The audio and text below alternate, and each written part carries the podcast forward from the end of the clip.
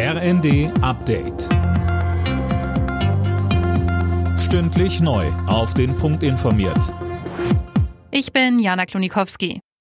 Jetzt ist Schluss. Auch im Fernverkehr der Bahn gibt es ab sofort keine Maskenpflicht mehr. Mehr dazu von Fabian Hoffmann. Gesundheitsminister Lauterbach sagt, die aktuelle Pandemielage lässt das zu. Viele Menschen sind geimpft, die befürchtete Winterwelle ist bislang ausgeblieben und neue gefährliche Virusvarianten sind nicht in Sicht. Im Nahverkehr war die Maskenpflicht in den einzelnen Bundesländern in den vergangenen Wochen schon nach und nach gefallen bzw. fällt jetzt. Experten raten aber weiter dazu, einen Mund-Nasenschutz zu tragen, auch wenn es keine Pflicht mehr ist.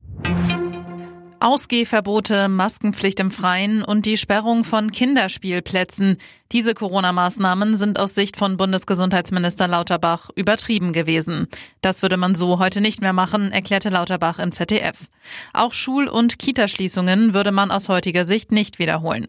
Lauterbach betonte aber auch, Insgesamt ist Deutschland natürlich im Vergleich zu anderen Ländern, die eine ähnlich alte Bevölkerung gehabt haben, gut durch die Pandemie gekommen. Wir haben nicht so viele Todesfälle beklagen müssen. Äh, wir haben auch nicht so viele Infektionen gehabt. Somit sind auch viele Long-Covid-Fälle vermieden worden. Auf einem Truppenübungsplatz in Sachsen-Anhalt sind zwölf Soldaten bei einem Unfall verletzt worden, einer von ihnen schwer. Wie die Bundeswehr mitteilte, sind zwei Panzer zusammengestoßen. Die Ursache dafür ist noch unklar.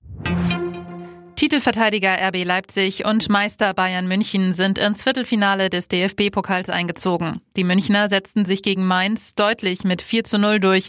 RB besiegte Hoffenheim mit 3 zu 1. Alle Nachrichten auf rnd.de